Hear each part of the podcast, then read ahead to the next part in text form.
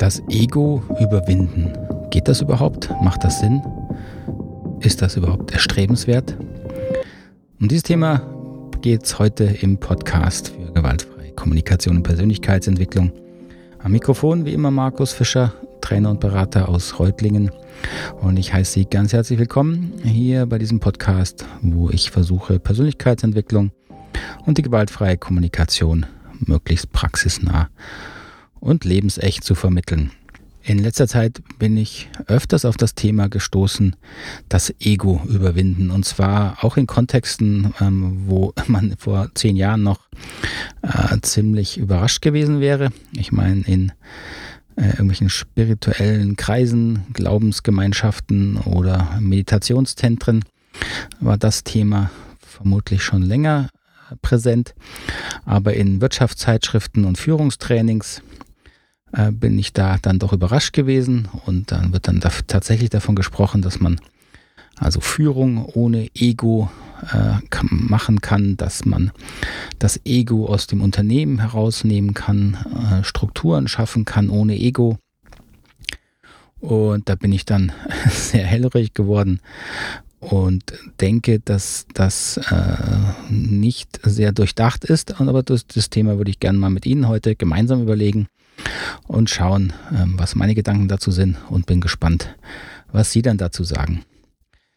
Das Thema das Ego, das ist natürlich ein ziemlich altes Thema und äh, da gibt es natürlich auch unterschiedliche jetzt Begrifflichkeiten bzw. Definitionen, was vermutlich einige kennen und wissen so aus der Schulzeit, ne, was man noch mitgekriegt hat. Der gute Sigmund Freud war derjenige, der das Ego als Begriff, denke ich, in, den, in dieses Thema der Psychologie gebracht hat. Ähm, er hat ja unterschieden das Es, das Ego und das Über-Ich, das Über-Ego und das Es, die Natur, der Bereich in uns, der unbewusst ist, triebhaft, unkontrollierbar. Und das Ego, das eben dann die bewusste Steuerungsebene ist, erstmal die diese äh, diese, diese Triebe in den äh, nutzen kann, in den Griff kriegt, ähm, für natürlich nutzen kann für die eigenen Interessen, dann da eben eine Bewusstheit reinbringt. Und das Über-Ich, das dann die Strukturen schafft, die Regeln und Normen der Gesellschaft reinbringt, die dann eben diese egozentrischen Impulse in eine soziale Richtung ähm, sozusagen überführt das war so, so Sichtweise von Freud. Wir, aus Buddhismus kennen Sie vielleicht das Ego überwinden, wenn Sie sich mal mit buddhistischer Meditation beschäftigt haben. Ist Ihnen das bestimmt über den Weg gelaufen. Die Idee, das Konzept, dass das Ego auch nur im Sinne des Buddhismus eine, im Grunde eine Gedankenstruktur ist. Ja, also wenn man genau beobachtet in der Meditation, was definiere ich als mein Ego, was nehme ich als mein Ego wahr, dann tauchen da natürlich vor allen Dingen Prozesse auf, die alle vergänglich sind, ja, mein Körper, meine Gedanken, meine bestimmte Form von Wahrnehmung. Und dann sagt der Buddhismus, das ist also alles Illusion, weil vergänglich und deswegen der Versuch, das Ego loszuwerden. Zumindest so habe ich das damals verstanden. Und weil es natürlich eine Illusion ist und man versucht, eine illusionäre äh, Struktur aufrechtzuerhalten, entsteht dadurch auch viel Leid und so ist ja die, die Befreiung in Buddhismus die Idee, eben die Egolosigkeit zu, zu fördern.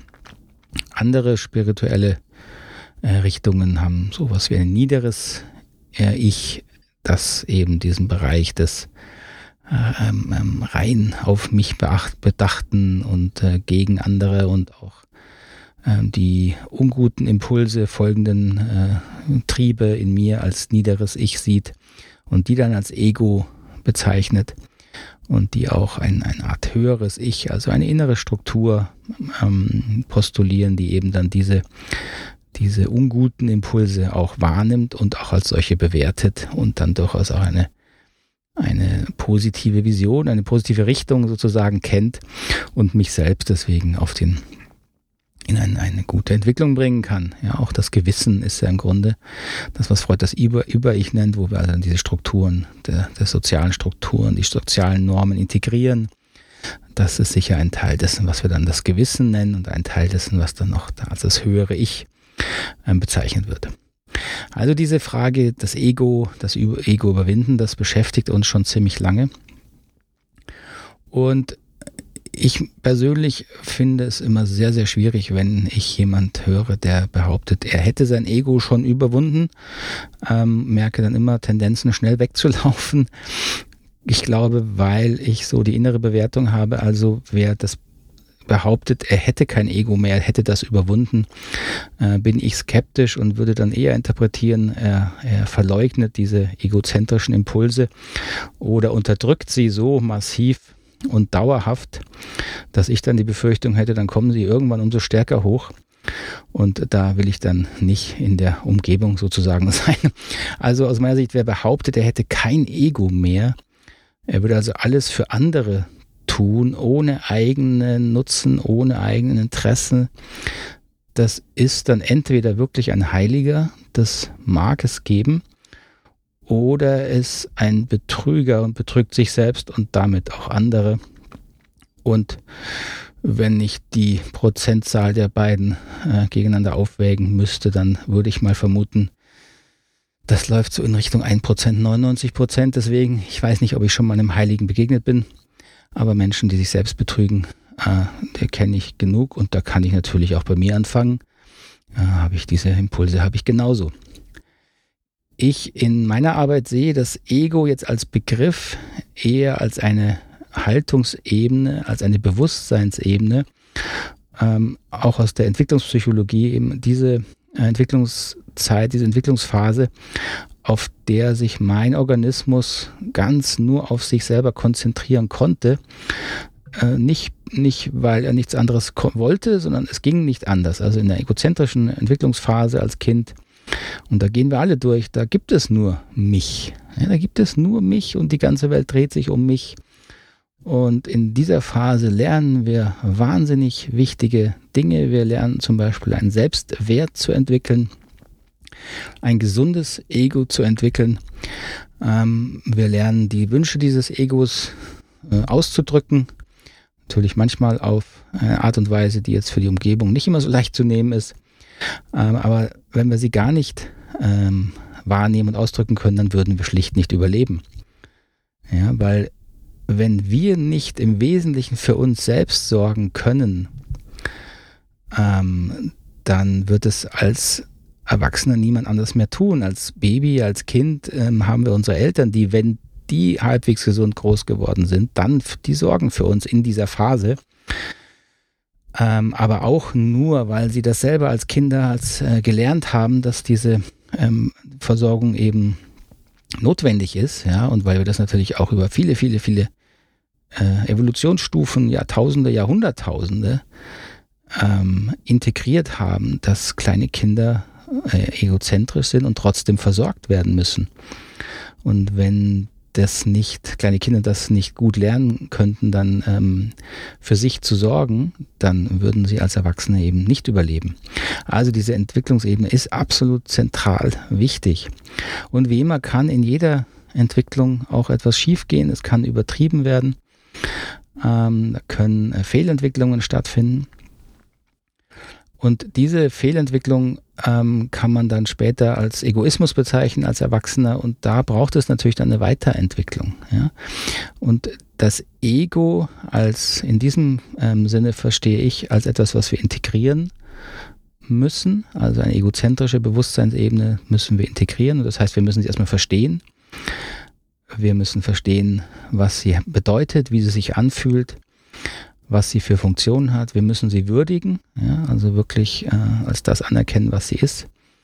Und wir müssen sie dann auch verwandeln können. Integrieren heißt ja immer in etwas Größeres integrieren. Und das Ego muss eben natürlich integriert werden in soziale Verhaltensweisen, in denen ich lerne, auch meine Impulse zurückzustellen, ähm, mal zu funktionieren für das Gemeinwohl, und das Gemeinwohl kann ja ein relativ kleines Gemeinwohl sein, von einer Partnerschaft, von einer Familie, von einem Kind, für das ich zu sorgen äh, habe. Und das kann ich nur, wenn ich es geschafft habe, diese egozentrischen Impulse nicht völlig zu ignorieren, sondern sie wahrzunehmen, anzuerkennen, aber dann eben auch an ihren Platz zu stellen und trotzdem aufzustehen und das Baby zu füttern, wenn es Hunger hat. Eine wesentliche Entwicklung, die wir in dieser egozentrischen Phase durchmachen und die eben auch unser Ego ausmacht, ist natürlich unser Selbstwert. Ähm, und interessant ist sicher, dass sich dieser Selbstwert zum Beispiel gar nicht entwickeln könnte, wenn wir wirklich allein wären. Also wenn es nur ein Ego auf der Welt gäbe, könnte dieses Ego, glaube ich, keinen Selbstwert entwickeln, weil dafür eben die Rückmeldung von anderen Menschen notwendig ist. Als Kind entwickeln wir einen gesunden Selbstwert, wenn die Eltern uns ihre Zuneigung zeigen, zeigen, ihre Freude zeigen, wenn wir etwas tun oder einfach die Freude, dass wir da sind. Und dieses Gefühl, andere freuen sich, dass ich da bin, ich denke, das integrieren wir als Selbstwert. Und deswegen ist es auch wichtig, dass wir gelobt werden und diese Freude erleben. Es bringt also nichts zu sagen, man darf nicht mehr loben, sondern es ist wichtig, authentisch und echt zu loben, denn das brauchen Kinder. Dieser Selbstwert ist natürlich etwas, was dann auch sehr ähm, äh, fragil ist, ja, vor allen Dingen umso fragiler, je weniger wir diese positiven Rückmeldungen bekommen haben. Und wenn eben auf dieser Entwicklungsebene, was leider häufig passiert, dann ähm, einiges schief geht, gerade in Bezug auf den Selbstwert, dann entstehen im Erwachsenen eben äh, Tendenzen, diesen Selbstwert sich irgendwie von außen zu holen. Aber das ist eben als Erwachsener nicht mehr in der gleichen Qualität möglich wie als Kind und daraus entstehen sehr, sehr ungesunde ähm, Tendenzen, dass sich Menschen sehr viel Aufmerksamkeit holen, ähm, ähm, sehr viel Rückmeldung, positive Rückmeldung brauchen, sehr viel Anerkennung brauchen, zum, aber im gleichen äh, Ausmaß diese Anerkennung überhaupt nicht funktioniert. In dem Sinne, dass der Selbstwert dadurch gesteigert wird, sondern das ist das, was man häufig natürlich auch merkt. Äh, jemand, man kann jemand loben, loben, loben und das kommt irgendwie nicht an. Und der Grund, warum es nicht ankommt, ist eben, weil diese Selbstwertlücke, die entstanden ist in der Kindheit, eben nur begrenzt als Erwachsener gefüllt werden kann von außen. Dafür braucht es, äh, bräuchte es vor allen Dingen Innenarbeit, also Selbstklärung und Selbstbewusstsein, woher diese Verletzung entsteht und äh, für diesen Bereich dann eine gewisse ähm, Unterstützung, Heilung, Weiterentwicklung. Aber der, dieser, diese Impulse von außen bedienen oft nicht mehr dann in gleicher Qualität diesen Selbstwert. Aus meiner Sicht ist es also sehr viel sinnvoller, davon auszugehen, dass wir alle immer einen stark egozentrischen Anteil haben. Und es macht jetzt nun überhaupt keinen Sinn, wenn wir äh, hier behaupten, man könne äh, Führung ohne Ego lernen, man könne äh, in Unternehmen ohne Ego arbeiten, wie das gerade in vielen New, New Work ähm, Unternehmen äh, angestrebt wird.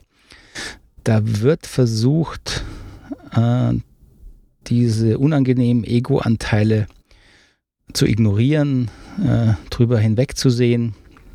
Und das wird aus meiner Sicht immer in Schwierigkeiten und in noch mehr Chaos enden.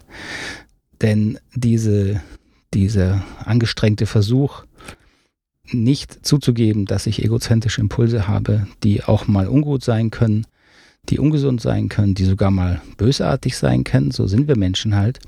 Wenn wir das versuchen auszublenden, dann ignorieren wir diese Impulse und lernen auch nicht damit umzugehen. Und das kann nur schiefgehen. Also wir müssen lernen, mit diesen egozentrischen Impulsen umzugehen und sie zu kanalisieren.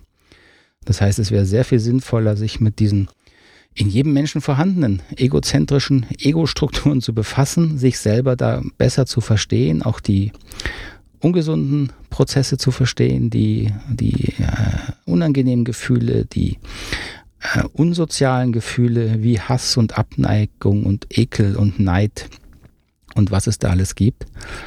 Und davon auszugehen, dass wir die alle hin und wieder haben und dann lieber ähm, zu lernen, damit sinnvoll umzugehen.